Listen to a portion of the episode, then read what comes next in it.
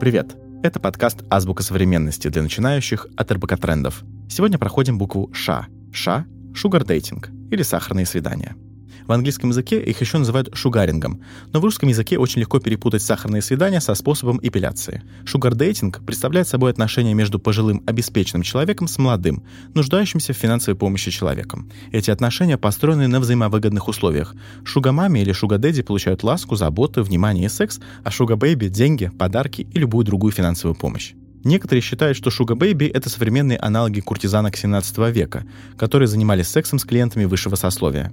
Сейчас шугардейтингом в основном занимаются студенты. Это связано с большой стоимостью обучения в университете и растущими долгами студентов.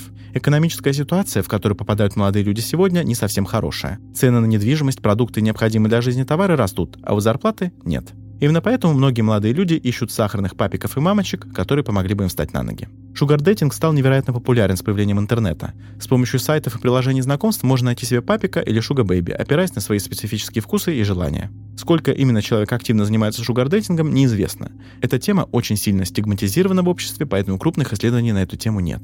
Чем шугардейтинг отличается от обычной секс-работы? Честно, мы не знаем. Да и мнения шугабэйби разительно отличаются. Некоторые считают, что просто ищут человека, который бы давал им деньги взамен на приятное времяпрепровождение. А некоторые считают, что экономическая власть находится в руках шугамамис и шугадедис. Поэтому, если они захотят секс, то sugar baby придется заниматься с ними сексом, хотят они этого или нет. Но и у любой вкусной конфетки есть некрасивая упаковка. Sugar baby запросто могут стать жертвами торговли людьми в целях сексуальной эксплуатации. Sugar baby, ровно как и секс-работницы, являются уязвимой группой, которая почти никак не защищается законом. Чтобы узнать больше о том, что происходит с сексом и технологиями, читайте наши материалы на РБК Трендах. Это была «Азбука современности» для начинающих. Чтобы не пропустить следующий выпуск, подписывайтесь на подкаст в Apple подкастах, Яндекс.Музыке, Castbox и на любой другой платформе, где вы слушаете подкасты. До встречи!